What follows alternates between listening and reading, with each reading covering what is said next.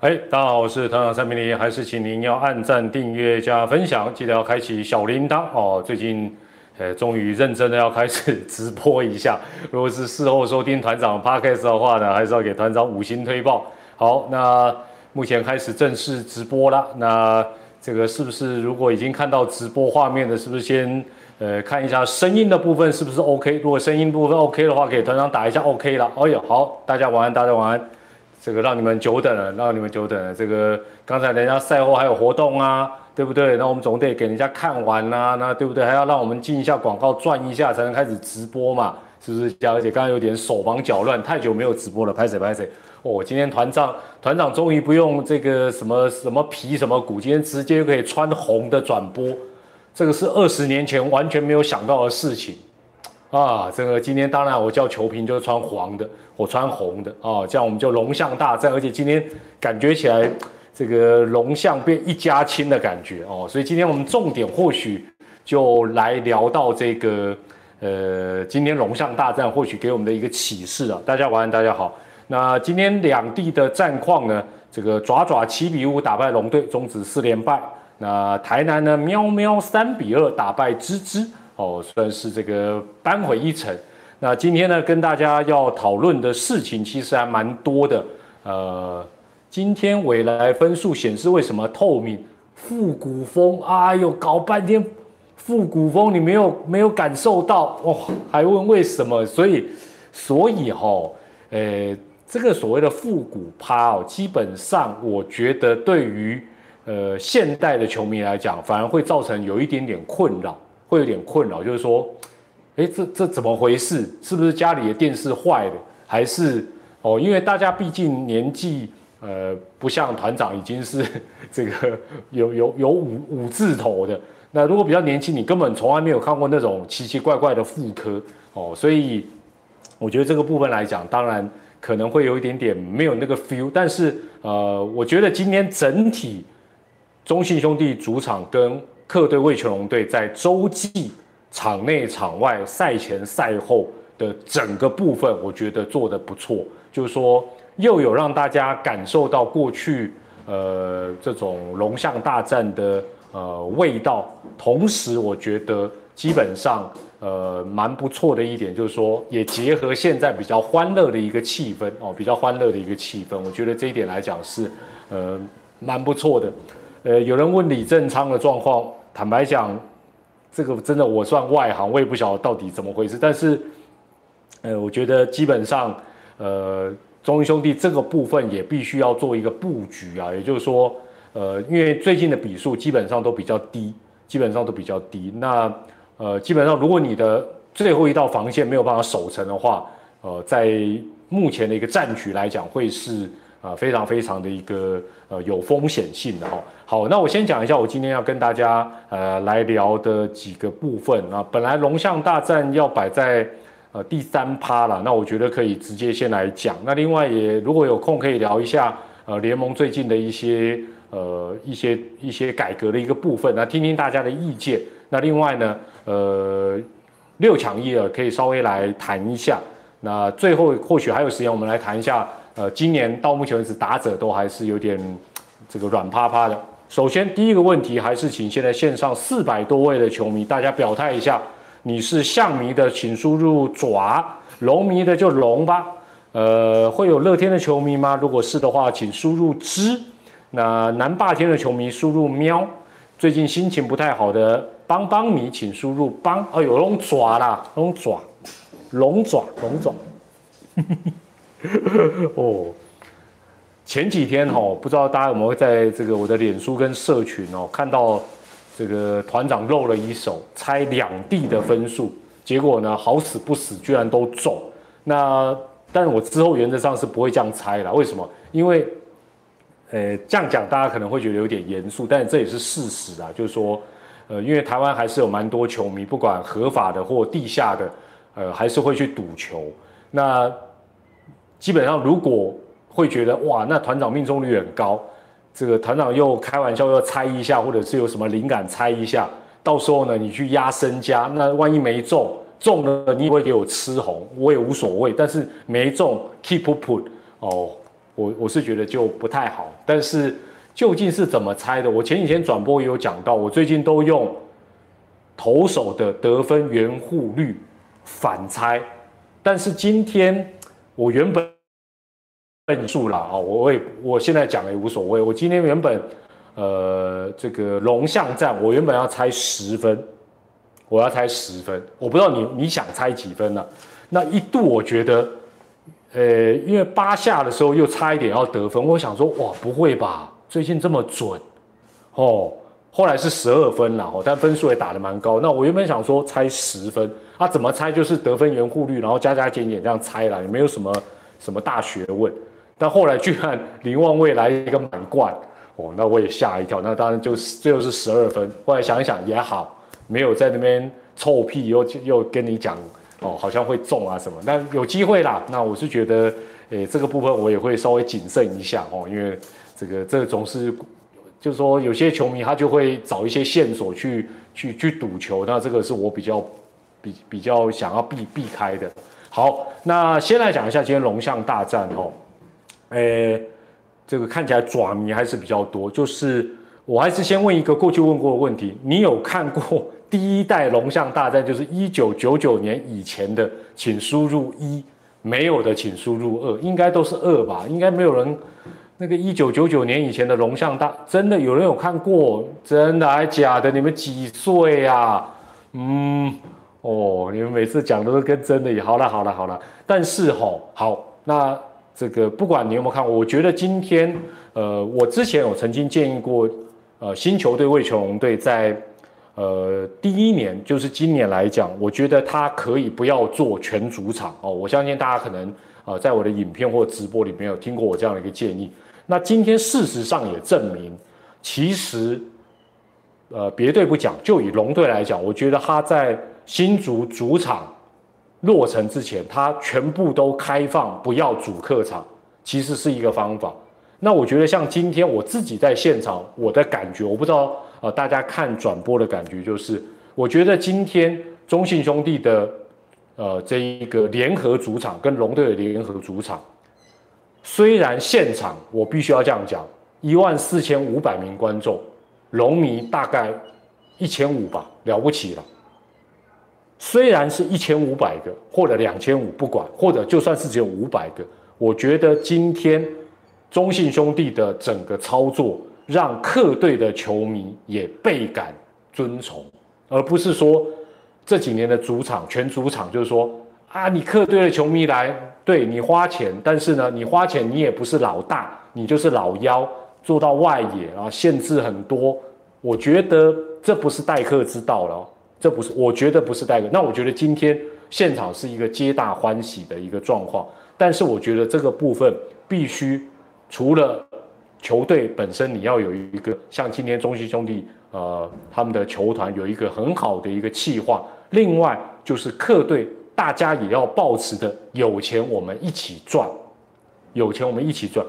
我没有在讲哪个主，我觉得很多主场都是这样，就是好像客队的球迷啊，你就去做外野啦，哦啊啊，反正你要来就来，我我就不管，我就是全主场。那我觉得，呃，全主场已经是一个趋势，一个趋势，我觉得也不会改变。那你说今天，我今天也在想这个问题，就是说，乐天跟魏全做今天这样的一个 fit，会不会成功？不一定哦。邦邦跟魏全做这个结合会不会成功？也不一定。龙象毕竟它有一个龙象的招牌，虽然在场的或者是看直播的你，你可能过去不见得有感受到第一代的龙象大战的感觉，但是我觉得。它毕竟就是一个招牌，而且它毕竟是两个老球队，所以我觉得初期或许啦，或许可以龙象狮三队一段时间搞一个排除掉全主场的复古趴，你你常常玩也不行啊，你每天都在那边播放老影片，这个也不是办法。但是我觉得我还是建议魏雄龙队可以考虑，呃，在今年甚至于今明两年，他。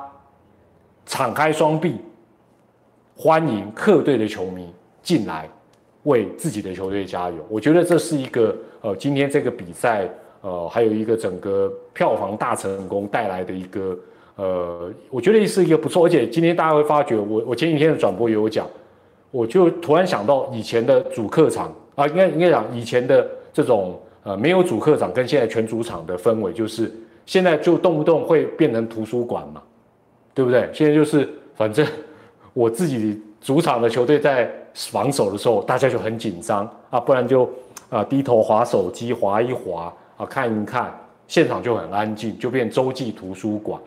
那今天不会，今天从头到尾都那个 feel 都很不错。那我刚才讲到的是三支老球队龙象狮，但我觉得邦邦也好，乐天也好，也不是不能够来呃跟魏全龙队或者是跟这些球队来共同。可是我觉得第一个就是有钱大家赚，另外尊重客场的球迷，敞开双臂的，不但是要赚你们的钱，而且让你们回来啊回这个来到。呃，客场哦，进入客场就觉得，嗯，我今天也有被尊重到，很 happy 哦。那我想，呃，今天的这个新的主场模式，大家觉得，呃，可能没有到现场，但是你透过转播感觉到说，如果下次办，你会很想要也来参加的，输入一。你觉得我还是喜欢全主场的，请输入二，好不好？今天这是第二个，呃，算第三个问题，第三个。对了，应该是啦，应该是，因为我觉得今天，呃，当然我觉得这个是要有，呃，有有几个因素。第一个就是说，两队都要有配合很好的气划。另外呢，坦白讲，时间也要选的对，选礼拜六，我觉得是很好的点子。另外，观众要够多。坦白讲，龙象大战的精髓其实就是人气，没有人气，坦白讲，今天小白这边喊破喉咙，P.S. 小龙女在那边跳半天。啊，跟他的庙会跳给那个神明看一样，那某人在垮，那个不行啊，哦，那个不行哦，所以我觉得，呃，今天是带来一个商业模式的一个新的创意啊，啊，其实也蛮不错。那如果要讲说过去的龙象大战跟现在的比赛有什么不一样，我我这几天一直在想，我今天也有这种感觉，就是说，呃，现在大呃对很多球迷来讲，譬如说你是龙迷。龙队是你支持的球队，哦，是支持的球队。但过去龙队是什么？你过去是龙队的一份子，这个不一样意思，这个层级还是不一样。以前就是球队的事情，就是我球迷的事情，我铁粉的事情，对不对？这种感觉，呃，我不能讲说现在在看直播的七百多位球迷，你没有这种感觉，但是那个强烈性不是每个人都很强。那以前就是，哎。以前想一想，我们为了自己支持的球队，动不动就跟其他球队的球迷，哦，即便是你的好朋友，你也会吵架，什么就是，就是有一种壁垒分明哦。讲到球队，就是这是一个不可让的一个空间，哦。那但是现在来讲，就是啊，这个球队只是我支持的球队，跟这个球队是我的球队。或许讲我的球队，会有球迷讲说，啊，你也太自大，你才是一个球迷，那这个球队跟你有什么？没有，以前就是这样想。球队的事情，像以前龙队的事情，就是我的事情。只是那时候我得隐藏，我不能穿红色，好不好？哦，那我觉得就是说，呃，这个部分来讲，其实是蛮不错。那我先讲一下，呃，龙队的部分哦。那今天龙象大，我先讲一下龙队。我觉得魏雄对，嗯，应该讲说他这一场比赛跟呃前一场输给富邦的那一场。我觉得都体现了龙队蛮大的一个弱点，哦，打击当然不是很好之外，我觉得就是很多细节的部分都没有做得很好。那今年我觉得细节的部分如果没有做好的话，在今年二零二一年乃至于到未来的赛程都会是非常非常的辛苦。那我先讲一下，呃，龙队不是先赢邦邦两场比赛吗？我我不知道大家有没有看那场比赛。最后龙队是被再见双杀，没有错吧？我记得是一个一三垒有人游击滚地球六四三，可是就在这个双杀打之前，其实原本是一二垒有人，但是二垒的往三垒跑，一垒的跑者没有跟进往二垒跑。不知道大家，你可以回头去看那个比赛记录跟画面，如果一垒的跑者也专注度够。跟着二垒的跑者推进往前，当下的状况就变一出局二三的有人打到游击方向的球，搞不好富邦甚至会发生失误，至少不会，至少不会六四三。所以你说这样子代表什么？代表龙队是输的可惜吗？不是，我觉得今年这些细节就代表你跟其他球队的一个差距，不管是个人技术也好，不管是团队的要求跟训练也好，这就是一个差距。那今天这场比赛我就不用多讲，为什么队太多太多小的细节，哦，事实上都没有做好。那我觉得今年坦白讲，比赛就比这些细节，也没有比什么，呃，讲讲讲一个老话就叫基本功了。哦，讲讲讲简单来讲，就是一个基本功。那你这些基本功点点滴滴没有做好，基本上你很可能就会付出呃非常大的一个代价。那所以我觉得这是呃今年球季呃蛮不错的。也就是说，过去欢景都是冰冰冰冰，分数打越多。哦，三分、五分、八分都会逆转，但现在不太容易。现在就是常常有一些小的细节，你如果没有做好，基本上就是会呃非常非常的不利啊这样的一个状况。好，那我接下来哦好，我们这个龙象大战的部分，呃，先暂时先讲到这边。我先问一下哈，这个这这个我之前在脸书也问过大家的一个问题，就是说，呃，联盟当然也要针对规章里面写的比较不清不楚的罚则，要重新定定。那我先问大家的这个问题是：你觉得如果中职的球员教练有酒驾，有酒驾哦，喝酒的酒，到底该罚多重？这是一个开放性的问题，你先回答一下。酒驾，我先问酒驾的部分。那呃，大家在回答的一个部分了，我我我先讲一下，我觉得呃，在联盟的部分可以针对哦，可以针对过去。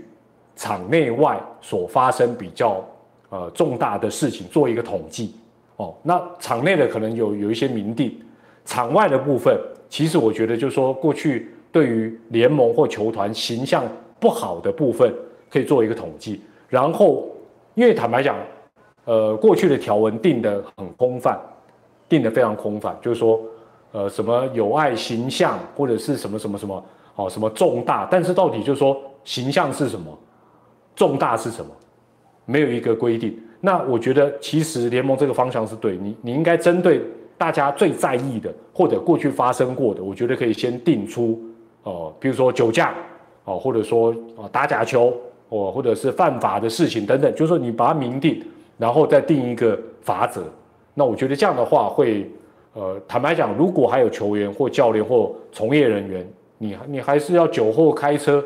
那你你你你你就是害害人害己害己害人，那这个是没话讲，哦，那呃，当然我看到大家基本上都认为要罚的很重，可是我是觉得也要有一个比例原则了。我所谓比例原则就是说，当然我们也不能呃无限上纲，或者说做一些我们法律没有罚的，比如说鞭刑啊，等等的比赛啊，对不对？是什么时代了？我们法律都没有鞭刑，那你说哦？如果酒驾就终身禁赛，那是不是要到这么严重？我觉得这个都有啊，大家讨论的一个空间哦，都有一个讨论空间。那但是我觉得大家要先排除一件事情，就是不能追溯既往。所以基本上到时候联盟定出来，大家不要再提说啊，那以前怎么样？那以前都过去是法律本来就是这样，那联盟的规定其实也是一样。那我觉得最近我问这个问题的时候。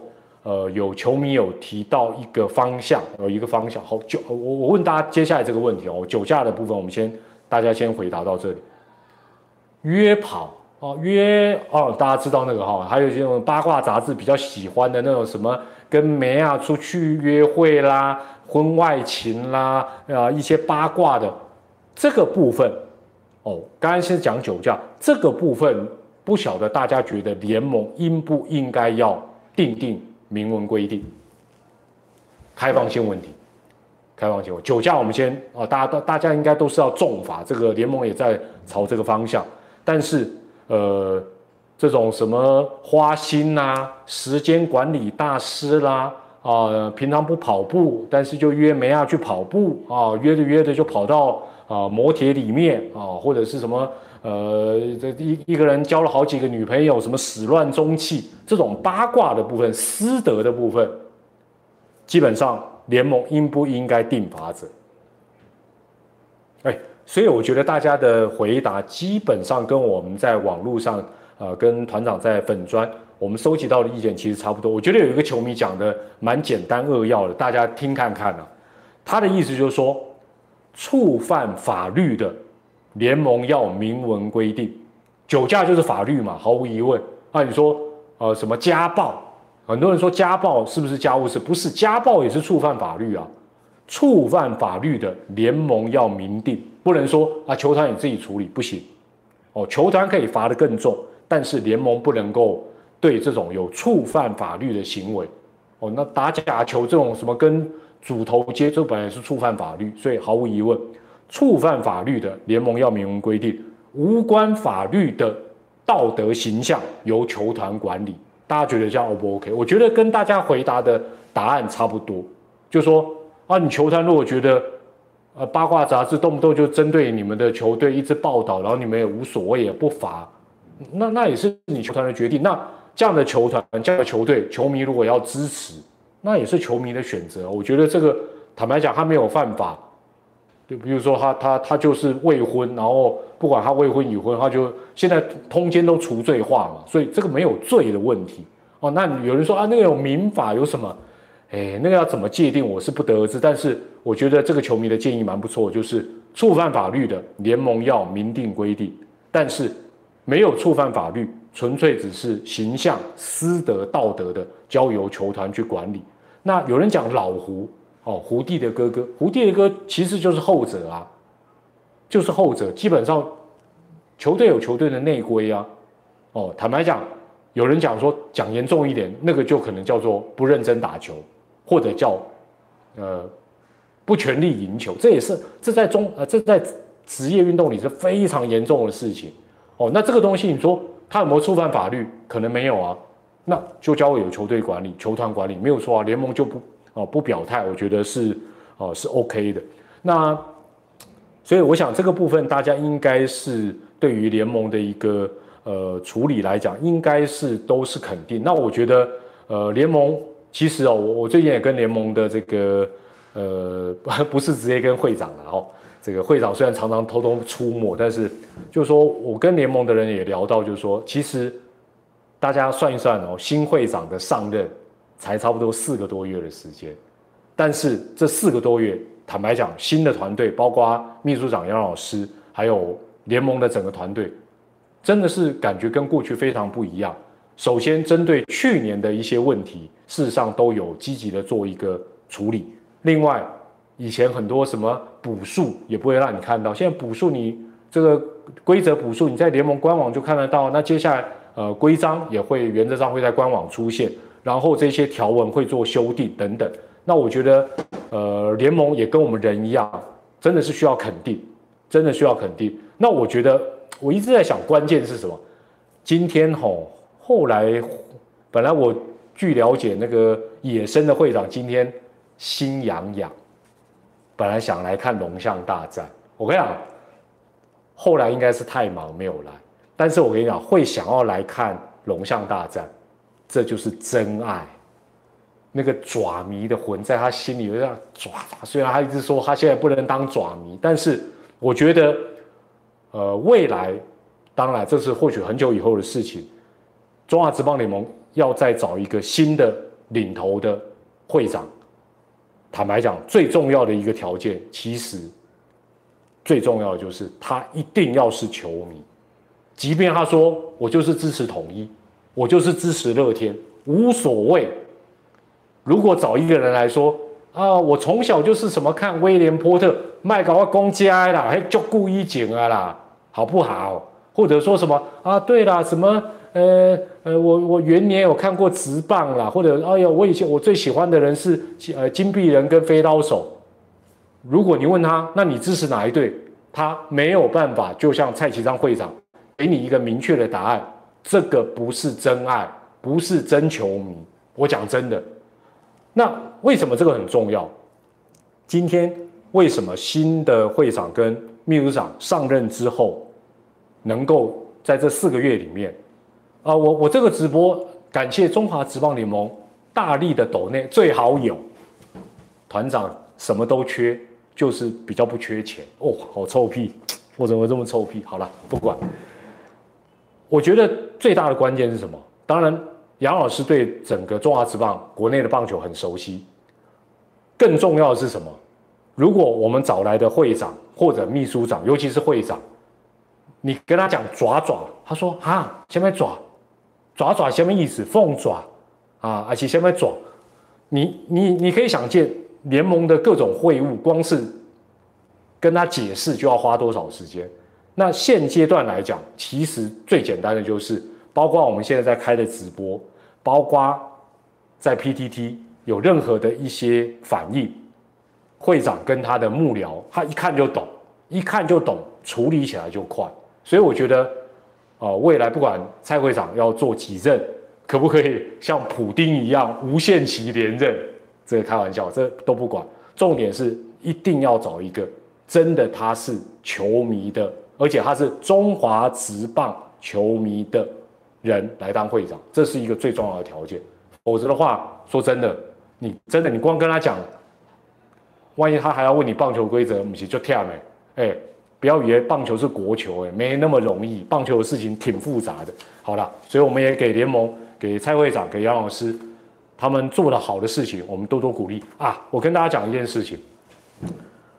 联盟最近呢有发布一个说，可能要跟一些单位合作，哦，要做一个合作，要做这个 K Zone 的一个公司。为什么要做这个事情呢？我我跟大家讲，有有人问，呃，有人问到说，呃，裁判们会不会透过这个 K Zone 来做好球带的检讨？就我侧面了解，多侧面大概这么侧面哦，这么侧面，就我侧面了解有的。但是问题来了，问题来了。像呃中信兄弟的这个 K 中，我觉得它的参考值是高的。台南的统一用的也不错，但是有一些主场的 K 中，它不是电脑自己去跑，它是人去点的。安内达有了解我。那你今天联盟如果自己本身没有一个官方。自己公信力够，他可以信赖的 K 中，那坦白讲，你今天叫裁判看，那也仅供参考。那去年其实我我可以跟大家讲，这个是我所知道，呃，中信兄弟的刘领队一直跟联盟沟通啊，当然他是私下的沟通，公开我不知道。他一直说他们可以把他们 K 中统计数啊出来的数据给联盟做一个参考，所以。今年大家会发觉，好球带有放大，没有错吧？为什么？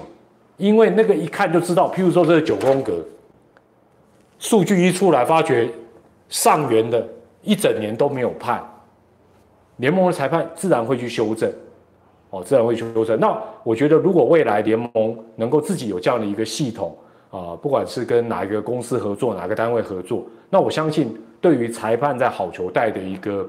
呃，判定的一个标准，就好像大家讲说啊，什么啊，有有有裁判叫变形金刚，坦白讲，那个是我们的印象，他到底多变形，他到底多离谱，我们都是印象，没有数据，这样子没有办法真正的往前跨下一步，所以我觉得这个部分来讲，呃，我我也是乐观其成了。好，那最后讲一下这个。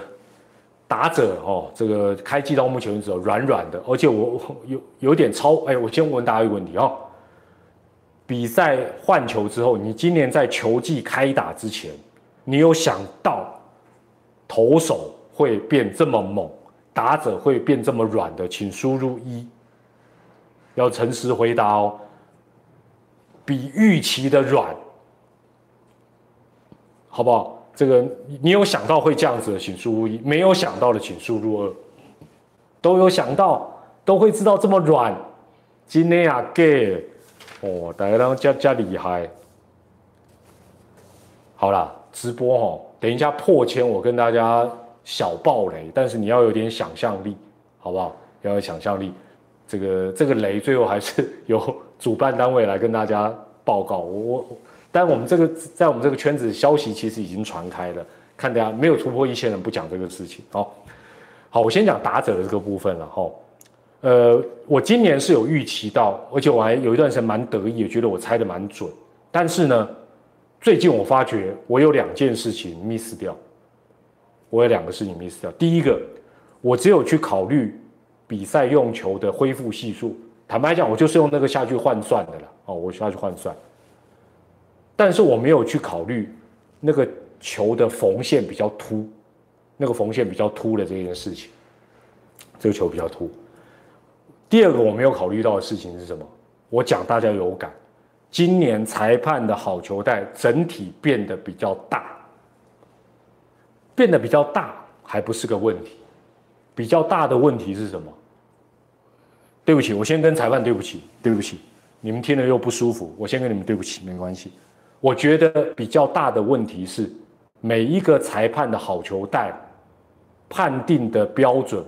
今年差异性比较大，觉得有这样子的问题，请输入一。就是说，有些人低角度的有减，那另外的他可能高的有减，但这个状况不一样。呃，我我我觉得，当然我们知道每个裁判本来就会有一些差异性，没有错。但是今年我会觉得，因为以往就是好球带都很窄嘛，那高的都不判，你会发觉，哎，这个好球带就比较一致。那当然，这整体对打者是非常非常的有利，非常非常的有利。但是今年就变得是，你有些时候会觉得，哎，今天这个偏低的都减，然后下一场可能高的也减，每一天的状况都不太一样，都不太一样。好了，一千人我就讲一下，但你要有点想象力，好不好？那如果到时候不准，就当做我是梦到的。过一阵子哦，如果一切顺利的话，不是要六抢一吗？六抢一，基本上可能不是六抢一，我只能讲到这里，好不好？这个你就要有点想象力啊，听到这里就好，不要传啊，传也没有用啊，反正这个会不会这个如同我梦到的这样，那就大家这个这个就就就就就再再再说了，再说了，好了，那。最后我在讲打者的一个部分，我我觉得啦，今年接下来会不会持续打者都这样子软绵绵的一个状况？哦，会不会有一点软软的持续下去？我觉得，呃，应该是看个别球队，尤其是个别选手，因为今年来讲很简单，过去五个年头的弹力球世代，五年的弹力球世代，打者坦白讲。加上好球带又很窄，哦，好球带又很窄，投手基本上是无处可逃。那就算投边边角角，被打者削到、切到、切掉、碰到，球都乱飞。滚地球也非常强劲，平飞球也很强劲，高飞球飞更远。坦白讲，只要有 power，你只要被他打到，你就是惨。今年好球带，坦白讲是回归正常。比较回归正常，比赛用球也回归正常。这时候你会发觉，包括今天的比赛，龙象大战你就发觉，周董那个球打得算不错了。哎，一他也不不吃亏啊，但是就不是全垒打，好，就是一个长打。那今天有一些球，哎，就打到全垒打墙。所以今年来讲，其实蛮关键的一个部分就是说，打者你必须要发挥的非常的全面。然后你甚至于像以前就是啊，我拆球就拆呀，对不对？两两块球之后我就打，反正 miss 掉一个球无所谓。今年所有的部分都很有所谓，哦，也就是说，你你你要乱打，你想说过去啊，反正第一个球先拆看看啊，挥空挥空也无所谓，反正接下来立火啊掉掉你啊，你只要球让我的球棒碰到你还是惨惨惨。但今年就不一样喽，所以我觉得今年。呃，打者是不是能够应变？第一个，你愿不愿意应变？我相信愿意啊。但是你有没有能力应变？这个每个打者的能力差非常多。那呃，基本上还是老话一句，我在上个礼拜有讲到，我们那时候谈到的是邦邦。我说，如果是全队陷入低潮的球队，一时半刻改不了。也就是说，一时半刻马上要这样子啊，立刻弹升变很会打击，不太可能。哦，那我所以我觉得，呃，今年的这个部分，就说，呃，大家还有待观察。那我也是期待我们的打者，呃，要忘记过去那样子的一个对打者有利的环境，回归到打击的基本面，包括选球也好，包括打击的策略也好，另外更重要的是什么？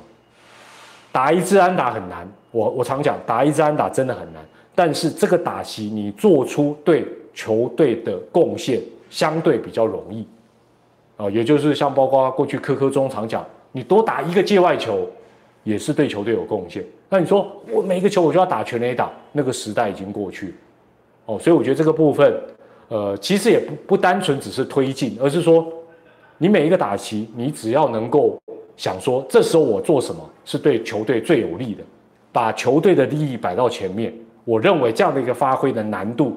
maybe 是七十八十，但是你说我上来，我就是要打治安打，我连保送我都觉得很可惜，我就是要赚这个安打奖金，我要打全垒打打长打，拍谁？难度今年是百分之一百二十，那你要选难度是八十的，还是选难度百分之一百二十的？我觉得这个基本上就是呃球员你自己的一个智慧跟球队的一个要求啊，到什么样的一个状况？好，那。今天的龙象大战的赛后直播，也谢谢有目前超过一千多位的球迷。那接下来，当然台湾的大事就是六强一，我们也希望全球的疫情能控制。如果六强一都不用办了，表示什么？日本的疫情够压起来，或者美洲的疫情又压起来站在地球村的角角度，这不是一个好事情。那我们也希望，呃。啊，我跟我最后跟大家讲一下，前几天哦，这个这这一定讲最后一件事了。六强一，大家很担心会成为防疫的缺口，哦，会成为我你看很多人说不要办了，会防。前几天呢，我真的是看过最严谨的一次比赛场地的会刊，我没有亲眼看，但我有同事来。那就在洲际，大家都知道，到时候是如果顺利办这个六强一，这里就是一个主场地。所以到时候，基本上呢，会做一个分流，会做一个分流。所谓的分流，就是观众当然是一定要跟所有的工作人员是完全分流。观众的部分其实不担心，因为都是我们台湾的球迷哦，大部分都是我们台湾球迷。那我们又这么的配合，基本上我觉得我们自己对自己是有信心的。但是六强一在外队的部分，哦，会不会能开放入场？现在都还不知道，都还要这个。最高指导中心决定了，而且这一次的票房也是联盟负责，好不好？不要老是说要卖票就是棒鞋，万恶的棒鞋，棒鞋最讨厌。今年都不是了，好不好？现在现在很多东西都是联盟在主导，但这不重要，重要是啊，大家在想说要分流啊，这个所谓的泡泡的比赛已经要到什么程度，你知道吗？就连我们现在在洲际，我们有一部转播车，我们停的地方在哪？停在一个入口处。当天都已经指指示好说这个要改，为什么？入口的动线尽量都是要净空，到时候外队来，他跟我们工作人员接触到的几率会是最低。哦，那很多的考虑，那包括国际棒总，据了解，到时候在这个泡泡的一个模式里面，他会寄出重罚，也就是说，你如果违反相关规定的，基本上呃，国际棒总会给你禁赛，而且会罚很重。那你可能会讲说。啊，罚那么重没有用啊！啊，还是为什么？那说真的，就好像这几天我们台湾也有一些疫情，台湾够不够小心？够啊，还是会发生。为什么？因为你不能锁国嘛。所以我一直跟大家讲，很多人都说啊，那宁可不要办哦，或者是外队来一定要十十四天，最好二十一天。那那那你就不用办啦，那你就锁国就好啦。哦，那这个部分来讲，外队，台湾的球队。台湾的工作人员、台湾的媒体，更重要，还有外国的媒体以及国际棒总的工作人员，还有其他，算一算就有七八个部分，就在大家看起来很大的洲际棒球场，要筑起一个泡泡，到时候进出的动线、时间怎么管制、怎么分开。前几天相关单位都来这边做了一个很仔细的一个研究，那包括到时候的旅馆。哦，就是说他们的饭店、交通其实都会做很缜密的一个配套。你说我有没有信心？我只能讲我们台湾很努力了。那也希望一切能顺利，让大家能够在台湾或者是呃透过转播或到现场能够看一个精彩的比赛。因为我必须要这样讲，奥运现在相对来讲资格赛的精彩度可能比奥运更精彩。你看我们从十二强。打到六强一啊，包括有美洲区，然后到六强一。那奥运现在规模根本缩水，那有些地方办奥运根本也不会有棒球，所以反而资格赛的部分会是厮杀非常精彩。而且如果到时候台湾能办六强一，现在很多外国球员都希望能够到台湾来，应该讲说是到亚洲市场来展现他们的实力，他们才可以到台湾，包括到日本、到韩国去啊打拼。那到时候我觉得那会是很精彩的。那呃也期待到时候疫情的部分，全世界都能有一定的一个控制，那能够顺利的办这个比赛，让大家能够啊到现场或者是透过转播啊看到精彩的赛事。那当然，更重要的是，也希望能够兼顾疫情的一个防护，让一切都顺顺利利的。我想这是啊最高指导原则，这是毫无疑问。不过，相信我，联盟也好，棒协、国际棒总、我们的 CDC，还有相关部会、体育署都非常非常认真的看待这个事情。哦，那当然，我们是转播单位，我们也会全力来配合，希望一切都能顺利，一切都能平安。最后也祝福大家，呃。我们的转播车，还有我们的工作人员，前几天在前往到屏东呃园区的时候，呃，他们是搭了一部游览车，在高速公路上面，然后有一辆拖板车，据了解是拖板车司机，好像是分心了。那我我我听到，但不确定啊，就是说，好像他是为了开车的过程，他去捡手机，所以也请。现在一千多位在线上的朋友，开车，我也提醒团长自己了。我因为我呃也曾经发生车祸去追撞人家，也是自己分心。真的，不管你开的是大车小车，手机还有一切会让你分心的东西，开车的时候先 setting 好，千万不要我像他这个就熊熊就撞到我们的游览车的车尾。那我们有两位同事受到一点轻伤。阿弥陀佛，很感谢。而且当天呢，说真的，呃，将来很惊险，因为你被后面追撞，其实对司机来讲会是一个非常没有办法预防，而且吓一跳。那还好，副驾驶座有我们未来另外一位同仁帮他。听说了，哦，听我听同仁讲，听说是帮他 hold 住方向盘，因为你被撞，你第一时间一定撇嘛。那大家都知道，游览车现在呃重心都比较高，但还好。旁边的同仁帮忙把方向盘稍微有稳住，所以呃车辆当然受损，后面受损，但是人还好，只有两位受到一点轻伤。这个人平安，一切都都是 OK 的哦。那当然呃后续有一些赔偿事宜，那就是两边的保险公司会去处理。但重要的是，也希望大家呃不管是搭乘哪一种交通工具，很重要的一件事情。只要有安全带，就算是小黄，就算你坐在后座，安全带一定要系紧。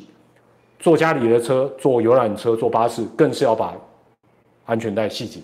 一切都以平安为最高目的。团长祝福大家平安健康。我们下一次的直播再会了。下个礼拜一应该会做一个一周短评了，好不好？那明天呃两点。的比赛就回台北，所以可能不会直播。也谢谢大家今天一起的参与，我们下回再见，拜拜！祝福大家平安，拜拜。